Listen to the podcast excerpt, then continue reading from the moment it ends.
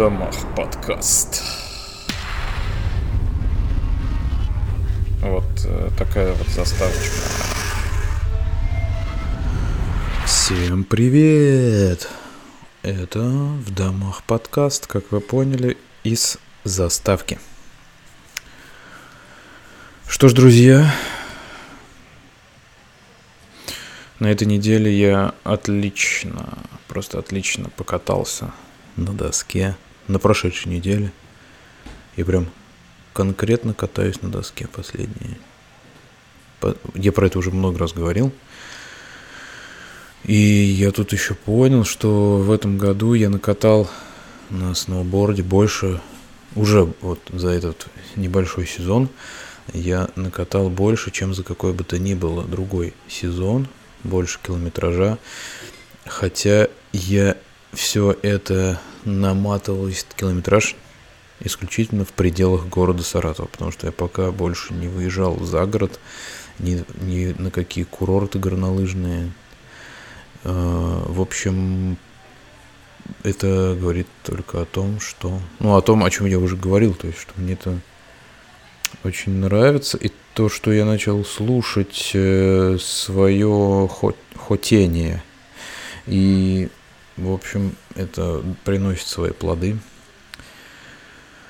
Конечно, в последний раз я хорошенько растянулся прямо на склоне. Я начал там на, начал читать всякие рекомендации по тому, как повышать свой скилл э, в сноубординге. Э, вот. И, в общем, там есть много прикольных э, методов. Э, и вообще как бы интуитивная езда на сноуборде, она отличается от езды осознанной, очень сильно отличается. Я, естественно, катаюсь абсолютно интуитивно, я никогда не занимался этим, я просто катаюсь и все, у меня не было ни тренера, никого, мне просто сестра показала, как кататься, и мы с ней немножко учились, а потом я продолжил практиковать и по наитию, вот как, как Бог пошлет, как э, как, э, значит, как Бог на душу положит. Катаюсь, и оказалось, что, э, в общем, вот эти вот методы осознанного катания, они очень сложные для первых разов, ну, потому что, опять же, не все эти нейронные связи выстраиваются, они, точнее, их вообще нет, их надо выстраивать. И, э, в общем, как бы обычное катание на доске это катание с помощью поворачивания корпуса тела, грубо говоря. То есть ты корпусом корпус поворачиваешь, а вслед за тобой поворачивается доска за корпусом. Вот это, это неправильное катание, то есть оно вот именно что интуитивное катание, оно не техничное, не техничное катание, потому что поворачиванием корпуса тела ты не контролируешь практически ничего, кроме э, того, что ты пытаешься задать направление, пытаешься просто задать направление движения, и все. Вот. Ты даже не пытаешься задать направление движения, ты задаешь направление поворота доски с помощью, с помощью поворота корпуса. А куда она повернется, как это, как это произойдет? Ну, там ты, ты, оста, ты, остави, ты оставляешь, а, значит, э, с, оставляешь с этим разбираться ноги твои. Вот, то есть получается два несогласованных таких акта. Первый акт это поворот корпуса, а второй акт это когда ноги борются за выживание там внизу. То есть они стараются Э, не зацепиться кантом в процессе поворота, они стараются отработать кочки, они стараются э, тупо удержать тело, потому что поворот тела э, это достаточно ну, дисбалансирующая операция. Вот, мало того, что ты стоишь на доске, это уже само по себе не очень стабильная позиция, да. Э, когда ты стоишь на доске, когда у тебя одна степень свободы, не, точнее, на одну степень свободы меньше, Вот. И когда ты поворачиваешь еще и корпус в таком положении, получается, то есть ты дестабилизируешь себя вообще. Ты, ты себя дестабилизируешь.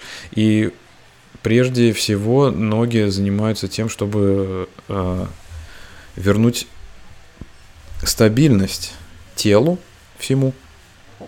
Вот. И в результате этого как бы получается кат качение, катание какое-то на горе. Потому что в принципе вот такое вот неосознанное катание, оно, а, оно на самом деле представляет из себя некий процесс постоянного Э, постоянного балансирования, постоянного стояния, как бы постоянного сохранения э, баланс, баланса, постоянное сохранение баланса, э, борьба за выживание, грубо говоря. То есть тут это все не совсем правильно. Вот. А правильные методы, они заключаются в том, чтобы контролировать распределение веса на доске, а не угол поворота тела. Вот. И когда ты работаешь над распределением веса на доске, тогда ты начинаешь уже четко контролировать, ну, вообще все. Вот, потому что с, вот э, здесь уже, видимо, я, я пока до конца это не понял, но, видимо, по моим ощущениям, этот процесс, он более, более прямого управления доской, скажем так. То есть ты управляешь э, массой, давящей на доску спереди или сзади. И за счет этого как раз получается какое-то движение по горе. Вот я сейчас это пытаюсь изучить. Ну, в общем, я пошел как-то кататься пару дней назад. А, в вечернее время, кстати, мне очень нравится кататься в вечернее время, потому что, э, ну, мало того, что народу меньше – во-вторых, у нас тут бугельный подъемник, и э, он просто, когда меньше народу, он гораздо в более нетронутом виде находится. То есть дорожка под, под э, подъемником, по которой ты катишься, по, которым, по которой ты катишься, да, э, гораздо комфортнее подниматься. Вот. Ну и сложилось так, что получается, весь день был плюс, а потом прошел какой-то снежок и ударил минус. Ну, не ударил, там упал, упала температура. В общем, был достаточно жесткий такой снежок, и я хорошенечко так разогнался и шмякнулся прям по полной программе на копчик. Пришлось минут 10 посидеть просто на месте, пока боль не пройдет. В общем, было хорошо. Так, я немножко в полевых условиях тут э, пяшусь, потому что я под, под, продолжаю, блин, тр, дебильную традицию записываться в четверг.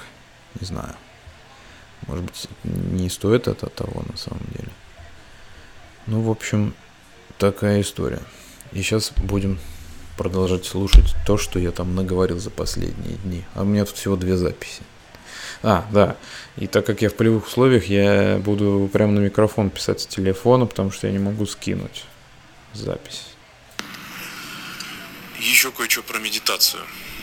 Такая мысль, что э, 21 век дает уникальную возможность, дал, дал уникальную возможность нам, людям, в мирской жизни – в обычной нормальной мирской жизни, полноценной такой, неограниченной, применять практики такие религиозно-аскетично, какие-то монашеские, и при этом не жертвовать реальным миром, скажем так,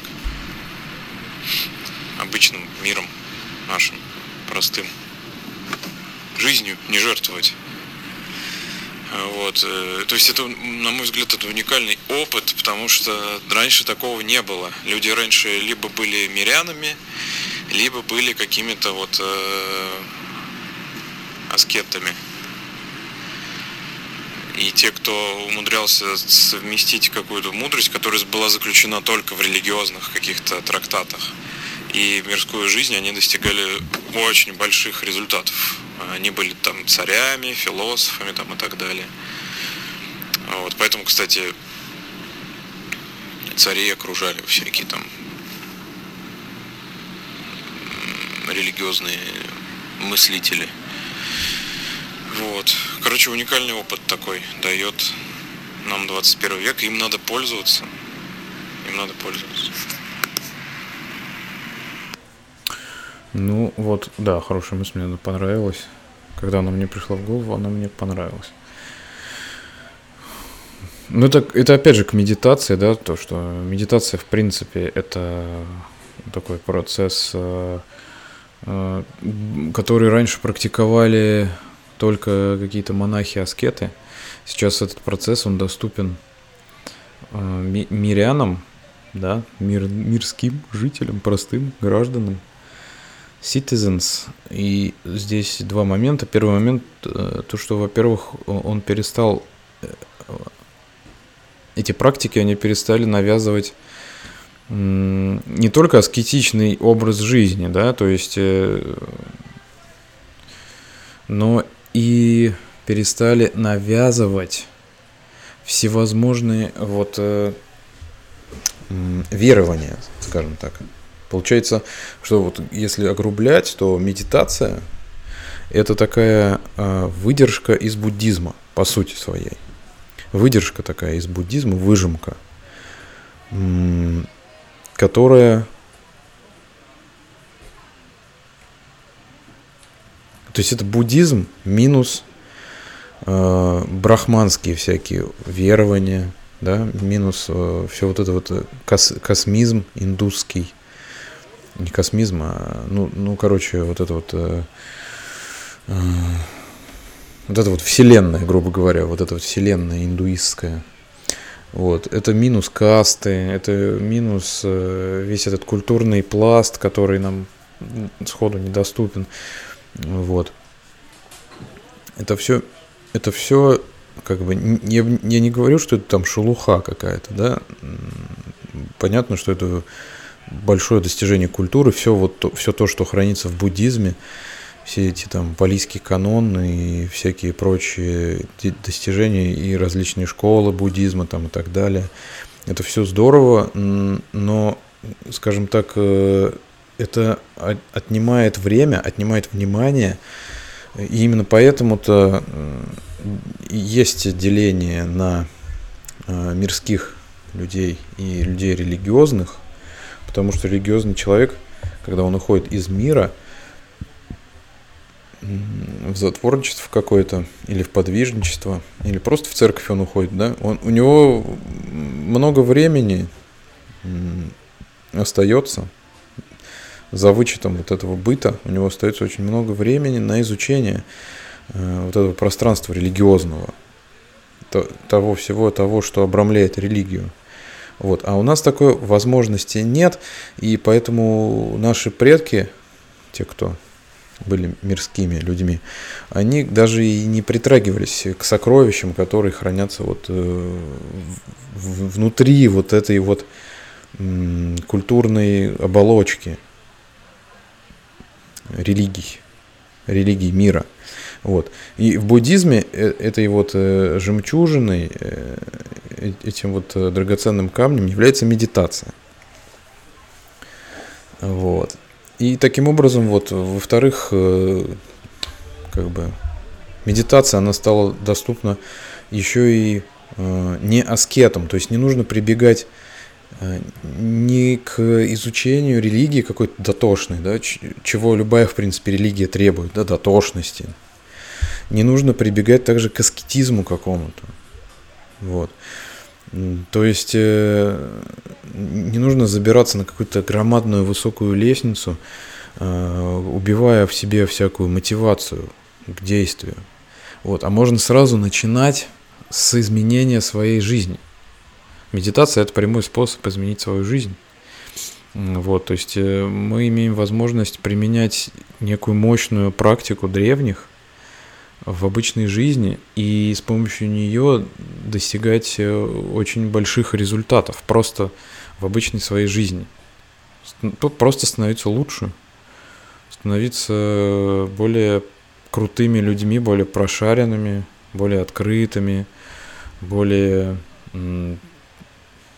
прокачанными такими ребятами. Вот об этом я и хотел сказать. Это очень здорово, этим надо пользоваться обязательно. Так, а сейчас длинная запись такая. Послушаем. Так, про систему образования отечественную. Грустная. Где-то, значит, э, я прочитал какого-то блогера или еще кого-то, возможно, толкователя, возможно, еще где-то. Значит, такую любопытную деталь, что э, после сталинского времени, в результате сталинского времени, не беря даже во внимание причины и мотивы этого процесса, значит, э, в школах и в детских садах, и вообще в педагогике, э, значит, преобладающая роль стала женской.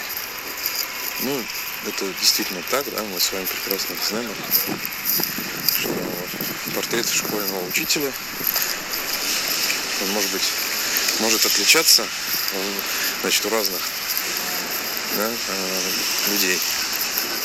Если человек спросить, какой стереотип школьного учителя, да, стереотипный портрет школьного учителя, он может отличаться, но сто процентов это будет женщина. Сто процентов это будет женщина. А, там очень много делалось выводов из этого, всяких не самых приятных, которые я не буду озвучивать, но они тоже имеются такие выводы. Но это они немножко попахивают сексизмом, скажем, скажем так. Вот, но там есть здравое тоже зерно. Уж извините. А, вот. Но что я для себя понял, да, когда я вот вожу дочку в детский сад и вижу, что абсолютное большинство педагогов, преподавателей, воспитателей, поваров, не знаю, уборщиц э, и, далее в административном корпусе, так сказать, да, бухгалтерия, всякие там экономисты, специалисты, Э, заведующие, директ, директор и замы заведующих и директора. Все женщины, абсолютно. Кого я увидел там мужчин? Один физрук, один физрук и два охранника. В огромном саду человек, наверное, на ну, на, на 300, наверное. Детский сад такой большой. Там еще школа в нем же. Ну, это я так, на, на скидку сказал. Я не знаю, сколько, может даже и больше, может там и 500 детей. Не знаю. Я смотрю на это даже не с точки зрения воспитания, преподавания и взросления детей, потому что они окружены только женщинами. Хотя это тоже так, то есть э, минус, как бы, женщины, они дают свое, да, женский взгляд на, на мир, ну, он один, мужской взгляд на мир, он другой. Они должны друг друга дополнять. Они должны друг друга дополнять в семье. Да, никто же не сомневается, что должны быть мама и папа у ребенка здорового, да? Нормально. Ну, блядь, не у здорового, не у нормального, потому что это тоже, да, получается дискриминация по нынешним временам, да? Но в идеале, в хорошем случае должно быть мама и папа у ребенка, да? Почему в детском саду? Ну, молчу про школу даже. Вот. Я помню, как в школе мы, блин, радовались, когда мы ходили на, на пару к мужикам. У нас был, конечно, странный очень э, классный руководитель. Очень странный был мужик. Но э, я я помню, как бы трудовика. У нас был препод по музыке шикарный. А, у нас был, были физ, был физрук, которого я боялся, конечно же. Вот, но в старшей школе мы просто тащились от наших э, физиков и математиков, которые нас там курсы преподавали. Это было прекрасно вообще спецкурс по математике, по алгебре. Ну или там как это называлось там, типа матанализ, может это уже называлось, не знаю. В общем, львиной доли э, кайфа от этих уроков она была за счет того, что их вели мужики. Нам не хватало вот этого. Мы от этого их история у нас шикарная. Мы просто общались. Мы просто общались с мужиками. И нам было это интересно и приятно. И на контрасте с вот этими женщинами, которые были... Ладно, не буду. В общем, я к чему? Детский сад. Все мы помним вот эту вот ситуацию, когда какой-то из детских садов зашел какой-то алкаш, поднялся в группу и задушил ребенка. Вот я думаю, вот если бы в детском саду было бы 50 на 50 преподавателей, воспитателей мужчин и женщин, вероятность такого была бы гораздо ниже. Просто потому что, даже не потому что там все мужики бы бросились его пиздить там, да, или не пускать там, или что-то такое. Но просто он бы, он бы, этот человек, даже будучи бухим, он вполне возможно, он бы туда даже не поперся бы, потому что он знал, что, блин, ну, опасно. А так как он знал, что там только физрук какой-нибудь, где-нибудь, где-то один на сотни детей и 20 женщин, он знал, что это безопасно абсолютно. Ну вот с этой точки зрения, даже с этой точки зрения, я не понимаю этих процессов в образовании. Ну, вот как-то так. Да, короче, э, такая темка непростая, по-моему. Я вообще сейчас вспомнил вот эту вот статью. Опять же, ну так я не вспомнил, где она была. Может быть, если заинтересуетесь, погуглите.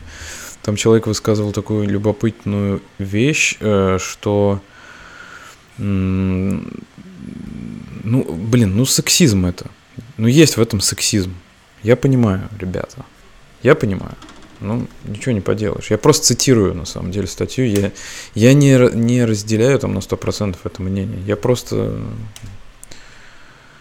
мысли такие к размышлению пытаюсь озвучить, пытаюсь для себя что-то сформулировать. Э, в общем, э, такое немного, немного такая теория заговора – я бы сказал, но э, все, что со сталинскими временами связано, это всегда теория заговора. Вот, в общем, есть такая версия, что сталинское правительство после войны э, нарочно стало э, стараться э, поменьше допускать мужчин э, в начальное, в среднее, в школьное образование. Э, вот. И побольше там размещать женщин, которые будут э, ну, более покладистые э, в управлении, более ну, избега, избегающие конфликтов, э, ну, в, э, ввиду того, что им как бы инстинкт самосохранения, инстинкт выживания после, после Великой Отечественной э, подсказывал о том, что нужно как бы просто делать, что говорят, и спокойно э, так сказать, продвигать те идеи, которые, которые надо продвигать, и выполнять те дела, которые э, просят выполнять сверху. Вот. Ну, я говорю, это немножко теория заговора, да, извините. Вот. Все же знают, что вот, э, вот эти все избирательные комиссии, э, они же, избирательные участки, вернее, все избирательные участки, они же с тех пор были Э, размещены в школах и в детсадах. И до сих пор это продолжается, и во всех этих избирательных участках сидят исключительно наши дорогие тетушки. Мужиков там также мало, по той же самой причине, что мужики, они не работают в школе, а если ты не работаешь в школе, то ты не, не попадаешь в избирательный участок. Попадают в избирательный участок на работу только те, кто работают в школе. Ну, это частный случай просто такой. А вообще, в принципе, ведь система образования, она направлена на формирование людей, так или иначе, да, на формирование граждан. И тот факт, что э, люди, работающие в этой системе, они участвуют в выборах, это вообще, мне кажется, самый минимальный вклад, который они делают для страны. А самый большой вклад, который они вносят, это то, что они закладывают в головы детям. А вот тут уже более интересные серьезные процессы. И мне кажется, что тут реально какая-то сдвижка идет. Ну, ну когда женский коллектив Понимаете, о чем я говорю? Ну, женский коллектив. Я не говорю, что бабы хуже мужиков. Я такого не говорю, я не собираюсь этого утверждать. Я то же самое скажу, что если был бы мужской коллектив, мужская была бы вот школа только из мужиков бы состоял преподавательский состав, это тоже было бы плохо. Потому что мы все знаем, что происходит в армии, в тюрьмах. Э, это дедовщина, это издевательство, это, ну вот, э, преобладание физической силы, скажем так, пре, пре, преобладание силового метода решения всех вопросов, давления и так далее. Это, это мужское, это мужской стайл такой. Вот. Я, не, я не за такой стайл, я за то, чтобы в школе были мужики и были женщины, чтобы это было равномерно. Потому что я помню, помню всех преподавателей, и и все-таки во всех преподавателях я ценил именно мужские качества. Вот когда, неважно, там женщина это или мужчина, да, условно говоря, но вот все учителя, которые у нас были, они, условно говоря, делились на тех, кто не контролировал свои эмоции, кто кричал, срывался и вопил, даже в тех случаях, когда просто там какой-нибудь какой-нибудь наш преподаватель э, по литературе, у нас была такая Роза Эриковна или Роза Ириковна, когда она что-то не могла нам объяснить, просто не могла что-то объяснить. Она, она истерила, чем там швырялась в нас, там, обзывала, там, ну, да, и в принципе, кстати, наш э, классный руководитель, несмотря на то, что был мужчина, он тоже вел себя примерно так, хотя царствие ему небесное. Типа говорят, что покойниках либо хорошо, либо никак. Ну, это не то, что плохо, я о нем говорю. Ну, просто у него тоже проявлялись вот такие качества, которые, ну, ассоциируются с истеричным поведением такой вот э, женщины. А мужское поведение – это когда поменьше эмоций, побольше хладнокровия. Я понимаю опять, что это, блин, сейчас сексистски все это звучит, я, конечно, понимаю. Ну, в общем, э, вот такая тема, и это все продолжается, к сожалению. Продолжается это. Э, все эти э, попытки затащить, попытки видимые, видимые попытки, которые на самом деле нифига не попытки – затащить в школу молодых преподавателей, затащить в школу, там, не знаю, продвинутых каких-то людей. Э, судя по всему, это просто картинка внешняя. На самом деле, вот школа как была советской, так она и остается. Я уже молчу про подходы в самом образовании, системные вот эти вот все подходы, насколько они устарели, и насколько мы проигрываем вообще как страна в, вот в этой гонке э, на умнение нации, на умнение детей, на их прошаренность, продвинутость, мы, конечно, очень сильно отстаем. Это очень обидно. Ну, в общем, вот так вот. Так, значит, записи звуковые у меня закончились, но у меня появилась такая вот, э, не появилась, а я вижу такую интересную запись, которая у меня, по-моему, возникла под впечатлением от книги э, про Фейнмана, который я где-то неделю уже не читаю, потому что я в каком-то загрузе полнейшем. Э, вот. Но мысль такая, атеистическая. Э, он, Фейнман там рассказывает постоянно про всякие математические модели, это достаточно интересно все, потому что я это уже все позабыл. И, в общем, как-то я начал э, гуглить, вспоминать все эти мат-модели, там всякие штуки лапласианы там всякие там и так далее.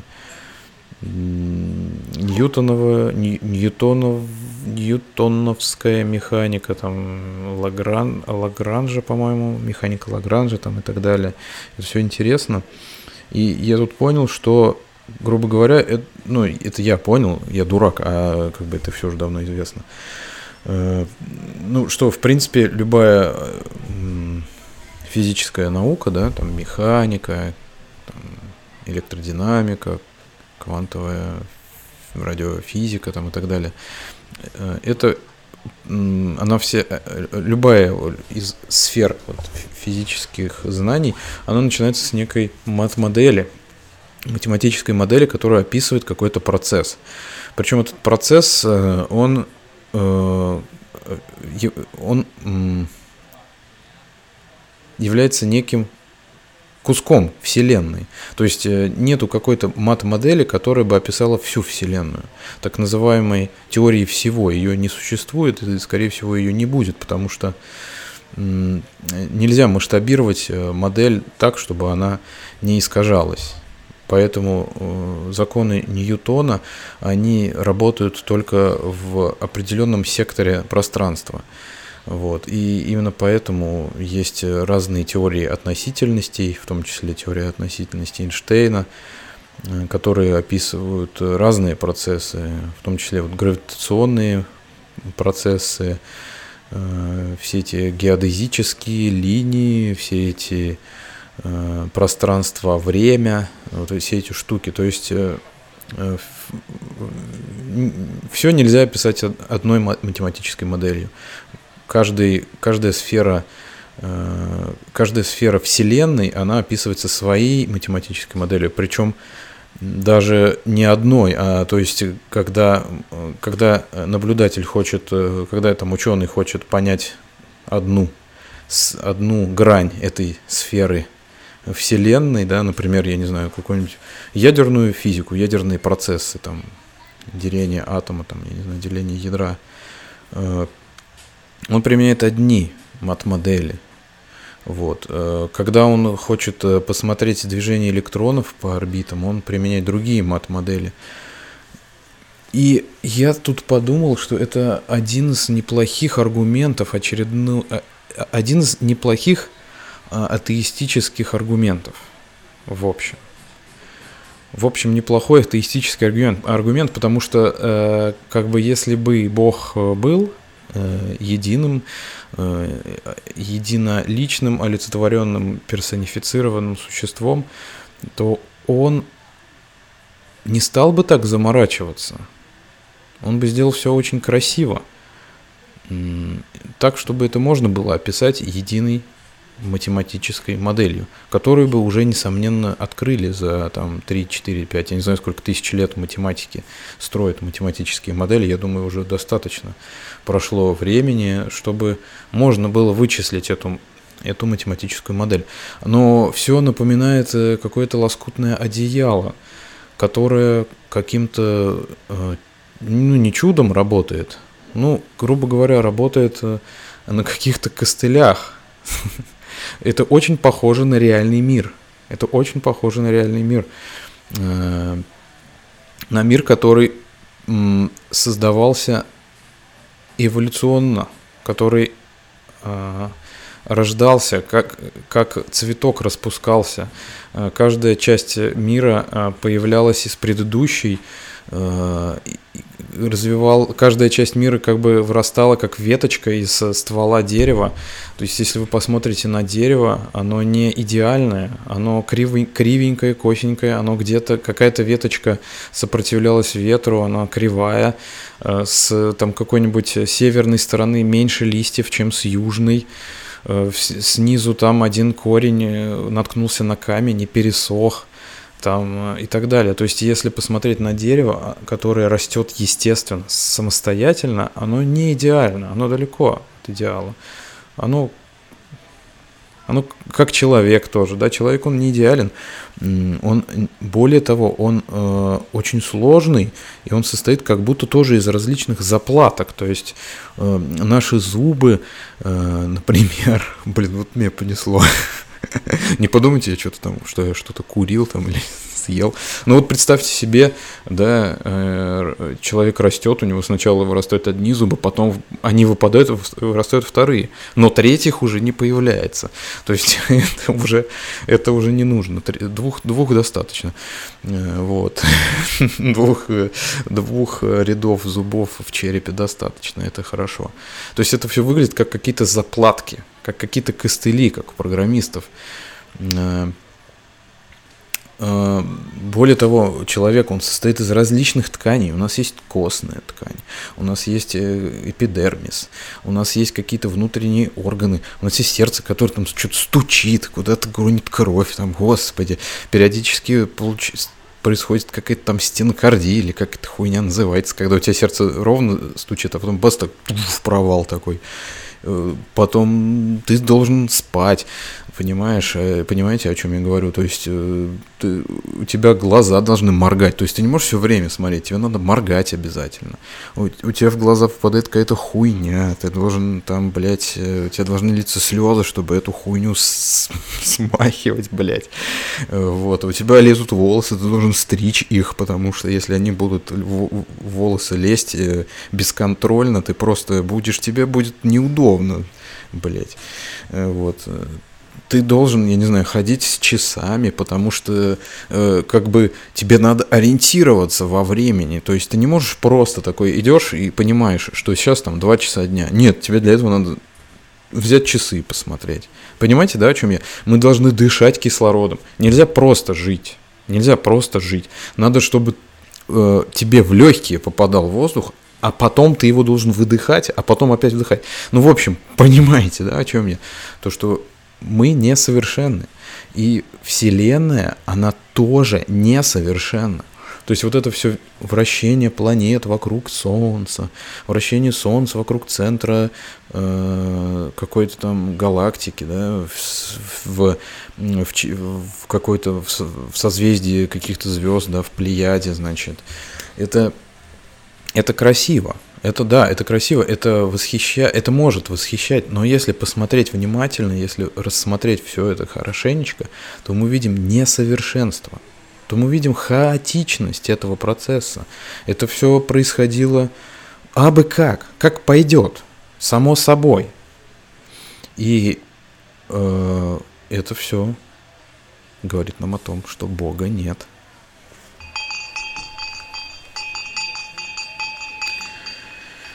Так, ну, под конец нашей потрясающей, потрясающей лекции я хочу э, вбросить, вбросить в свою жизнь, я его уже вбросил, теперь я хочу вбросить в вашу жизнь, тот, кто это слушает, э, значит, э, термин нейробуддизм. Нейробуддизм – это термин, который придумал я, но который существовал уже до меня. Часто такое бывает, когда ты что-то придумываешь, э, но это уже существует. Это не обидно, когда такое происходит. Это, наоборот, очень хорошо. Это облегчает жизнь. Это облегчает жизнь. Во-первых. А во-вторых, э, это говорит о том, что ты не один. Ну и так далее. В общем, нейробуддизм. Что такое нейробуддизм? Э, это, это возвращаясь к началу нашей сегодняшней тусовки – это буддизм минус религия плюс наука. Э, нейробуддизм это, это когда ты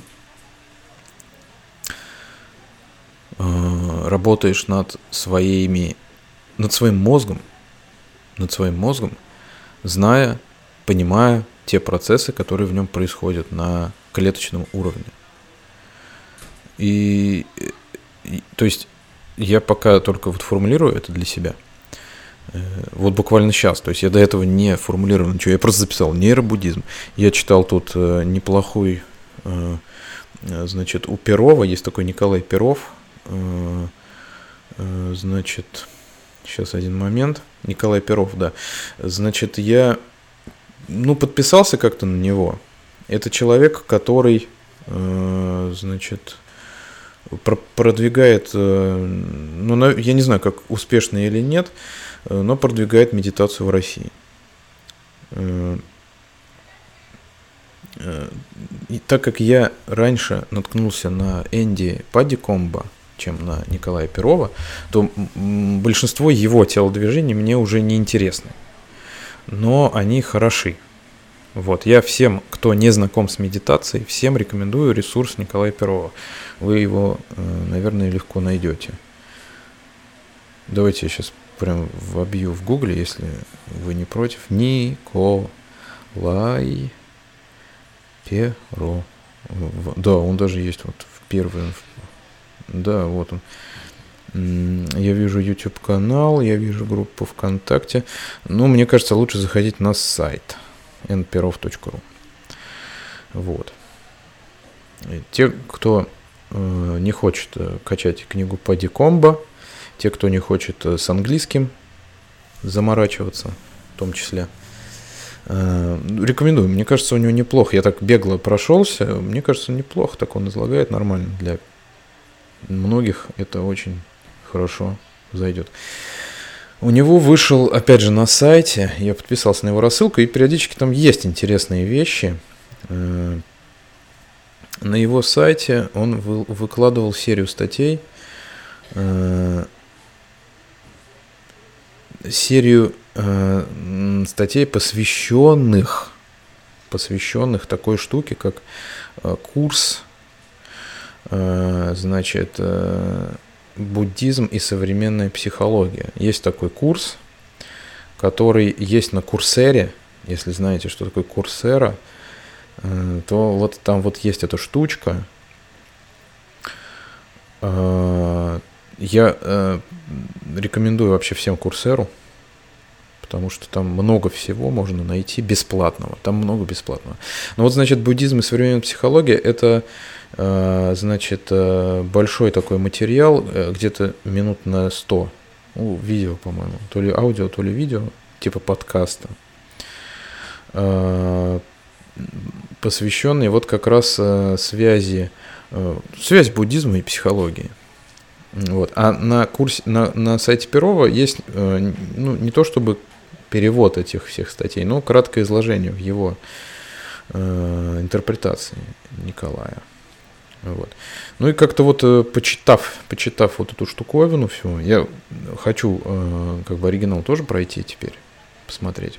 Интересно. Мне просто интересно по-английски, во-первых, все это послушать, во-вторых, все-таки оригинальные, оригинальные мысли тоже хочется, потому что он наверняка не все.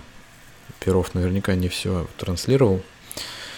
Он транслировал только, что ему интересно, полезно. Вот что-то, может быть, мне интересно, полезно, что ему не полезно, неинтересно. Вот. И после прочтения вот этого я понял, мне, мне пришла в голову вот эта хорошая мысль. Нейробуддизм, она мне очень нравится. Всегда важно иметь какой-то подзаголовок или какой-то тег для чего-то, да, для чего-то, для какого-то своего действия. Вот буддизма я немножко побаиваюсь в том смысле, что он все-таки в нашей стране э, как-то отдает э, сектантством каким-то, да, несмотря ни на что. Я-то прекрасно понимаю, что такое буддизм и что это прекрасное течение э, в восточной философии, вот, но не всем это понятно. А вот нейробуддизм, это звучит, во-первых, пострашнее, А во-вторых, это звучит более, скажем так, э, более материалистично, я бы так сказал. И мне это очень импонирует. В общем, если мы пойдем дальше, я сейчас вам еще кое-что закину. Кто у нас тут по медитации? Значит, э, также на английском языке почерпнул я эту опять же, из э, подкаста Тима Ферриса. Э, значит, на английском языке нашел хорошую книгу Брюс Стифт Already Free. Это тоже книга, связанная с буддизмом и психологией, и психоаналитикой даже. И я ее сейчас начал читать на, на оригинале. Это очень трудно для меня. Я буквально со словарем сижу, потому что я как бы знаком. Э, ну, у меня нормальный лексикон. Лексикон. Хотя это самое слабое как раз мое э, звено в английском. Это лексикон. Нужно учить слова. Вот. Чтобы учить слова, нужно практиковать слова. Вот. Так вот, вот в этой книге, конечно, лексик, лексики вообще очень много разной. Это полунаучная, психологически э, научно-популярная книжка, и там много сложных слов, э, таких вот сложных слов. И буквально на странице слов по 10-20 новых. Вот страничка книжки, на нет 10-20 новых слов, которые надо э, транслировать.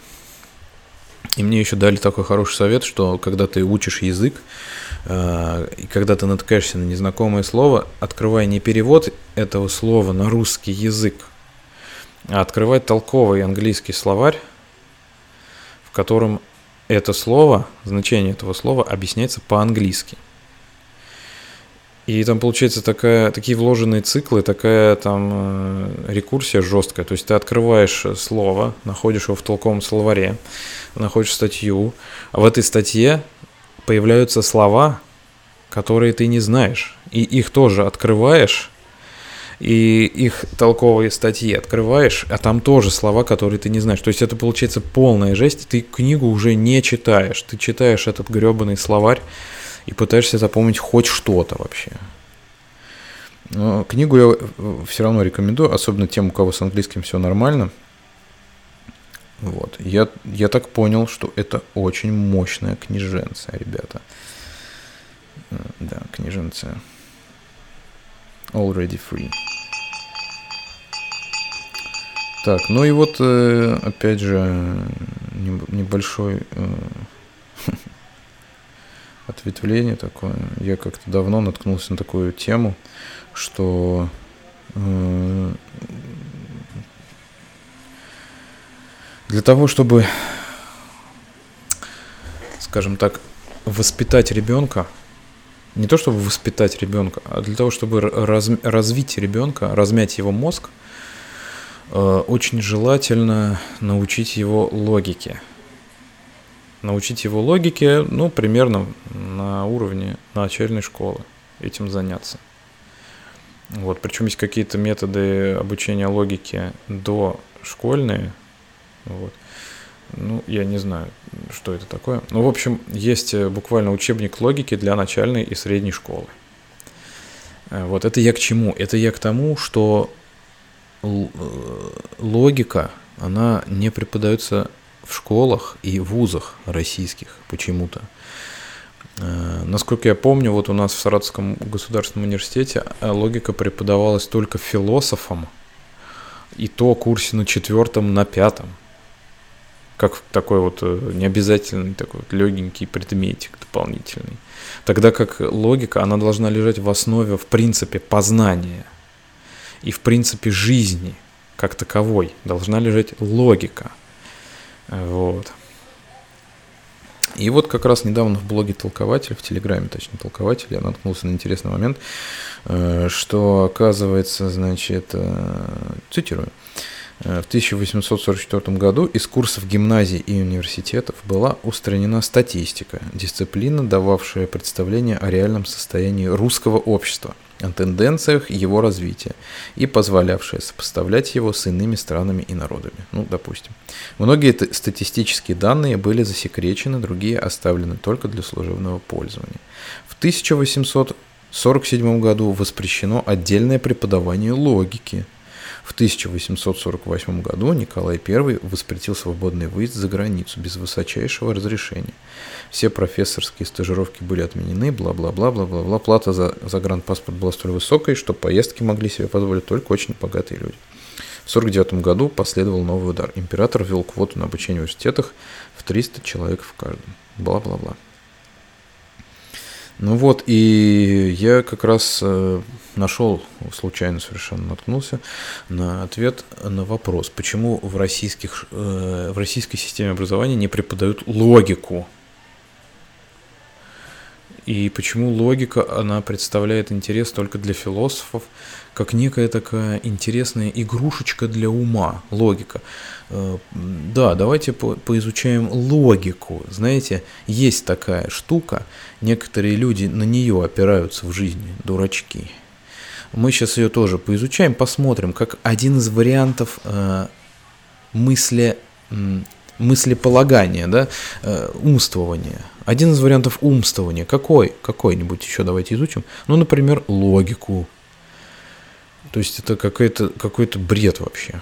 Вот, и в связи с этим я вот задумался о том, как бы вот дочери логику преподать, раз уж на нашу систему образования находит, надеяться не приходится. Вот. И нашел пару учебников. И решил, что для начала, наверное, мне самому не помешает подучить логику. Так, ну, вроде как на этом все. Спасибо все, кто слушал этот подкаст. Спасибо всем. Всего хорошего.